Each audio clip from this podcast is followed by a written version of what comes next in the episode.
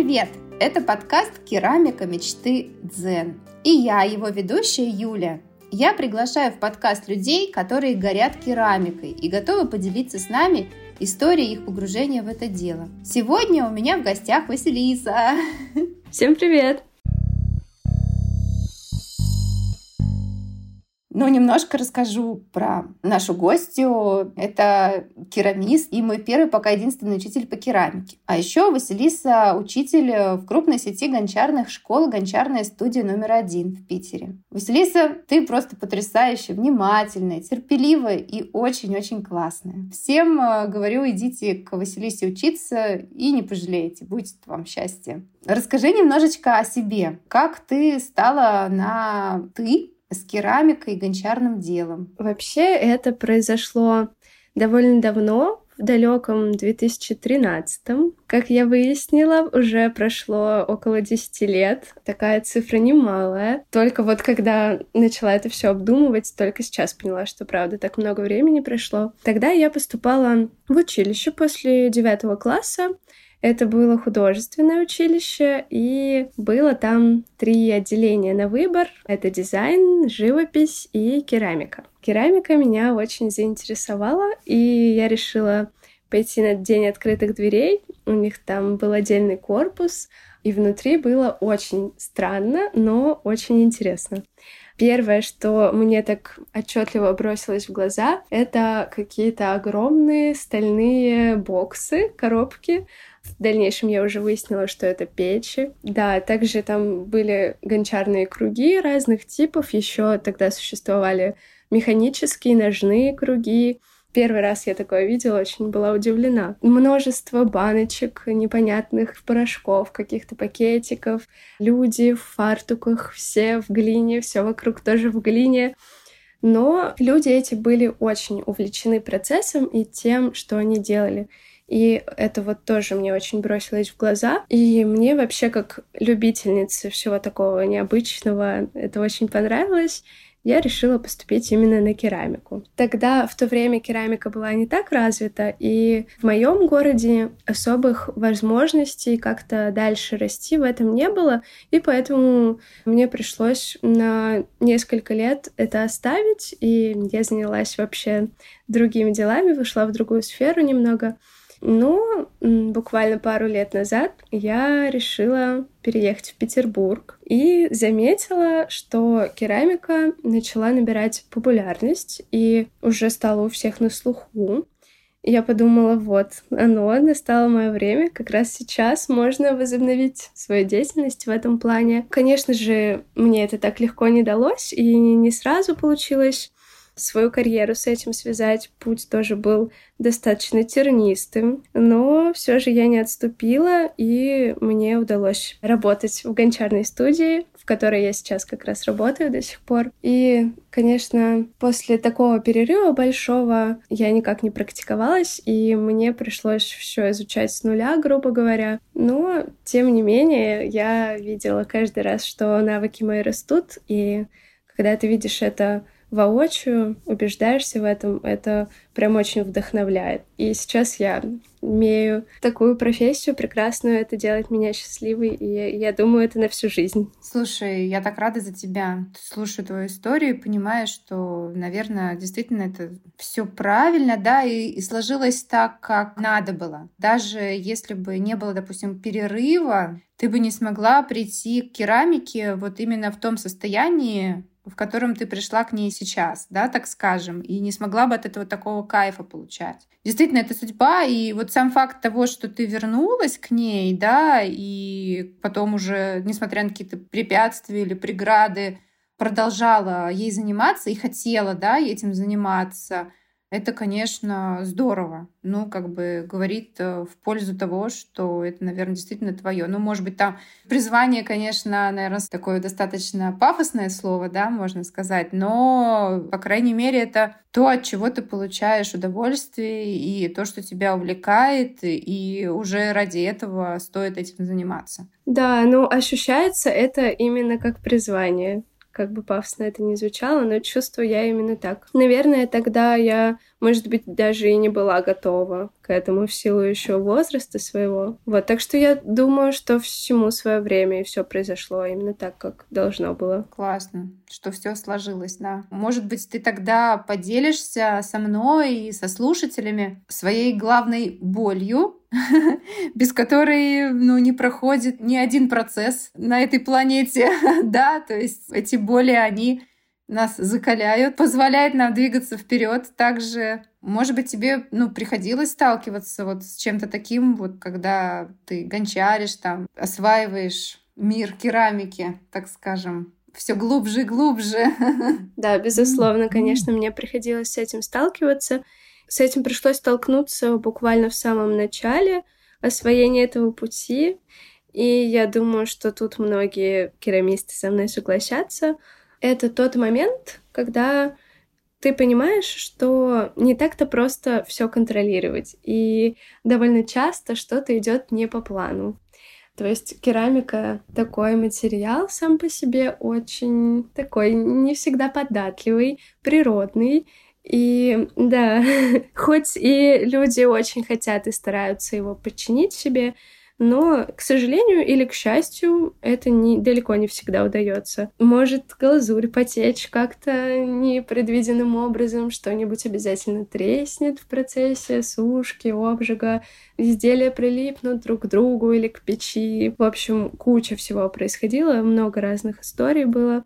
Тем не менее, это правда все закаляет, и очень важно не свернуть с этого пути вот именно на этом этапе, потому что те, кто его преодолеют, будут очень вознаграждены, наверное, самой керамикой и получат прекрасные ощущения от того, когда все действительно получится так, как они себе задумывали. Это правда очень вдохновляет. Слушай, действительно очень интересно ты подметила. Наверное, вот такая история, да, когда не можешь держать все под контролем. Она, она, в принципе, ну, в керамике, наверное, вообще особенно сильно, да, проявляется, вот, но и в других областях тоже. То есть э, здесь, наверное, очень важно как-то все-таки, несмотря на все вот эти вот препятствия, ну или как это назвать, я даже не знаю, какой-то закон Мерфи, может быть, или еще что-то, да, иногда все-таки идти к задуманному, да, и воплощать в жизнь свои какие-то мечты, да, или вот какие-то мысли вот в голове, да, то, что у тебя возникает —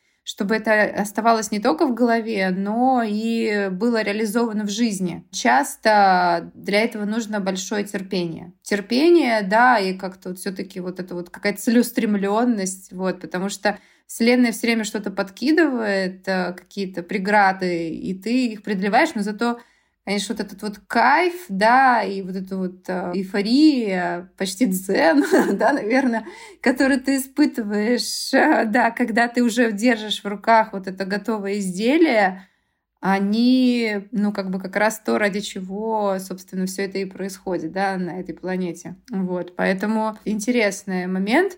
Вот, я, кстати, еще хотела спросить тебя в рамках перфекционизма, как это, то есть можно делать, делать, делать, и нет предела совершенству. Вот как ты к этому еще относишься тогда? К здоровому перфекционизму или прямо, чтобы надо, чтобы все было идеально?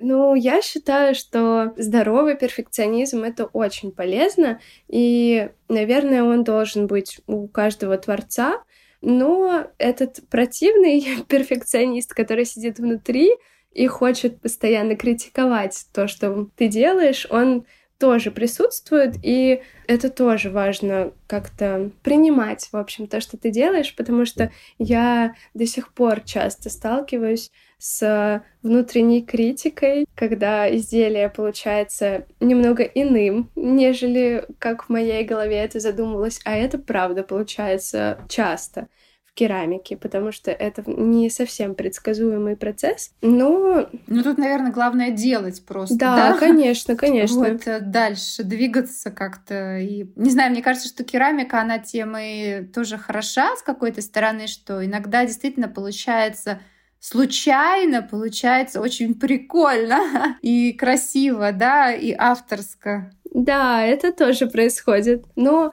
в этом, правда, и прелесть керамики. да, нужно это понимать. И даже, ну, все моменты, которые происходят, пусть они не всегда какие-то положительные, это все в любом случае опыт, а без опыта никуда не продвинешься. Любой процесс обучения, познавания состоит из опыта, а опыт как и хороший, так и плохой бывает. Важно не критиковать себя сильно, а просто продолжать делать, пробовать разное, и, возможно, в каких-то областях получится лучше, в каких-то хуже. Это нормально абсолютно. Количество берет и плавно перетекает в качество, что ли, так как-то вот Тут можно учиться не просто годами, а, наверное, десятилетиями, потому О. что керамика — огромный пласт. Ну да, слушай, ну у нас, конечно, десятилетий, к сожалению, в запасе нет. Вот, но в любом случае надо ускоряться, да, как-то просто производить больше кусочков искусства, так скажем, да, вот это все. Но, может быть, у тебя есть э, какие-то лайф лайфхаки, как э, все-таки справляться, да, с вот этим вот, да, чувством, э, то, что ты не можешь э, контролировать все, ну, как бы, как ты решала для себя этот вопрос? И как у тебя это проявлялось? Вот тоже мне интересно, ну, в том плане, что ты не можешь контролировать, это как бы до того, как ты начинаешь, или уже в процессе, ты расстраиваешься или уже постфактум, когда получаешь изделие готовое? В основном все вот эти вот непредсказуемые моменты, они происходят во время обжига. То есть вот ты придумал себе прекрасный дизайн изделия, расписал его глазурью, тебе кажется, все будет конфетка, ты ночь, там день ждешь целый в ожидании, открываешь печь, там может быть, мягко говоря, не то, что ты себе представлял. Вот. Но тут, конечно, очень важна и теоретическая часть. То есть, ну, нужно просто больше узнавать информации, нужно много, и практика тоже очень важна. То есть это в купе должно быть. И вообще сейчас, к счастью, существует очень много возможностей обучения именно керамике куча книг и курсов, и правда, можно самому всего этого добиться, конечно, прийти к этому, но на это уйдет гораздо больше времени. А как ты уже сказала, вот, к счастью, это можно все ускорить, если будет какой-то наставник. И я думаю, люди очень рады делиться своими знаниями, ну, по крайней мере, я, да, я думаю, многие в этом плане. Ну да, ты здорово рассказываешь и объясняешь, и очень так бережно, терпеливо. По крайней мере, пока я училась в гончарной студии, конечно, это было просто ну, замечательно. Там на все вопросы отвечаешь.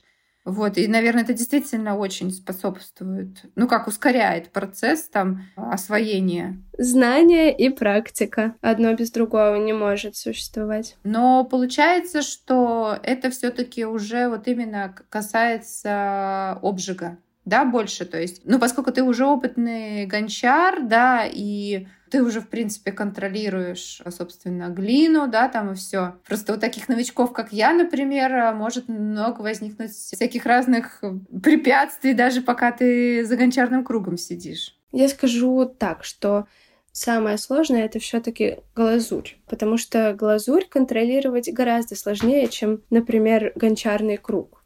С гончарным кругом тут главное просто провести достаточно времени с ним, и дальше уже тело само поймет по ощущениям, как лучше действовать, и ты все равно поймешь, в общем, что делать правильнее.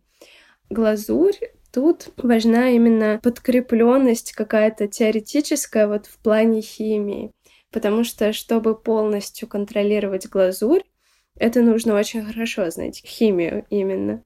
Вот. Ну, это как, наверное, одна из ветвей, в которую можно углубиться. Глазурь самая непредсказуемая, да, так скажем? Ну да, для меня это так. Ну хорошо, а вот, ну, допустим, делала ты делала свое изделие, да, потом не получилось. Я не знаю, даже если глазурь как бы потекла, да, не так, как ты хотел, там потом можно переглазуровать, например, после, еще раз поверху? Иногда это возможно, да, к счастью, но далеко не всегда, потому что Переобжигать изделия много раз тоже нежелательно, потому что там черепок спекается сильно, и процессы определенные происходят.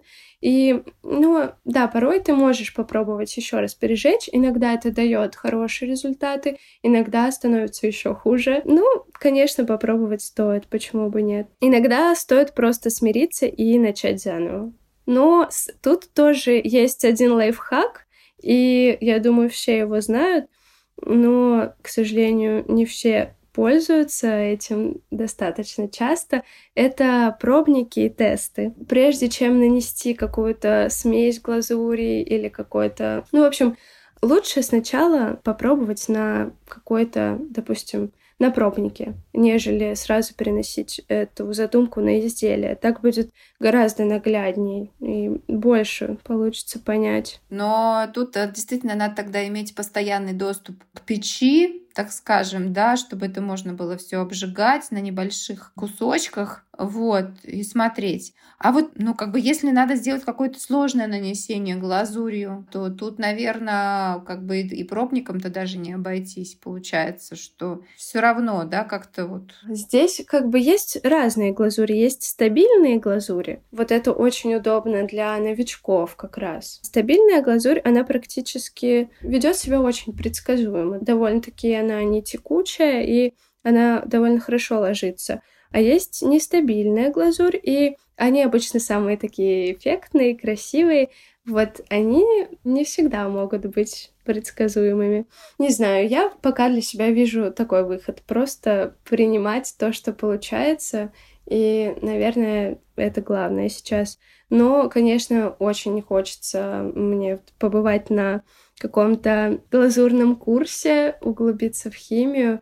И я думаю, что мне это многие ответы даст. Ну, а, в любом случае практика все равно потом нужна будет, как ты уже и говорила, да? Что... Да, естественно. Ну, то есть понятно, получается, что это такая прямо боль, как неиссякаемая у тебя, потому что в любом случае как бы полностью уверенным быть никогда нельзя, да? Получается, когда ты отправляешь изделие в печь, ну, я уже не говорю о том, что ты никогда не знаешь, например, как поведет себя глина там, и вдруг там что-то воздух, да, в ней был или еще что-то, да, и как она будет взаимодействовать там с этой глазурью.